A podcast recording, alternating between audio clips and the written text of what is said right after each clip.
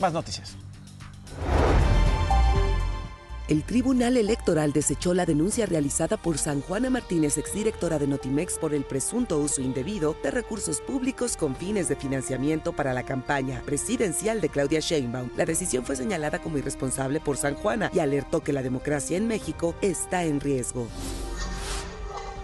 Comerciantes y hoteleros de Iguala Guerrero lamentaron la cancelación de la Feria de la Bandera por la violencia a la que es sometida la ciudad. La feria es considerada la más importante del estado de Guerrero y se esperaba una asistencia de unas 650 mil personas. Tomamos esta decisión porque no había las garantías para los ciudadanos, sobre todo preocupados por la ciudadanía tanto igualteca y como los que nos pueden visitar.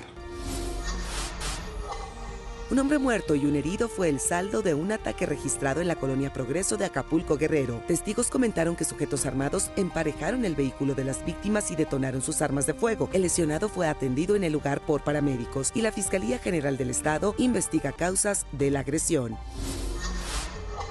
Donald Trump sumó dos triunfos en los caucus republicanos en las Islas Vírgenes y en Nevada. La Asamblea Partidaria de las Islas Vírgenes fue la tercera contienda republicana efectuada en esta temporada electoral. Trump recibió el 73.98% de los votos, mientras que Nikki Haley obtuvo 26.02%. Nevada le da los 26 delegados que otorga el Estado y necesita acumular 1.215 para asegurar formalmente la nominación del partido.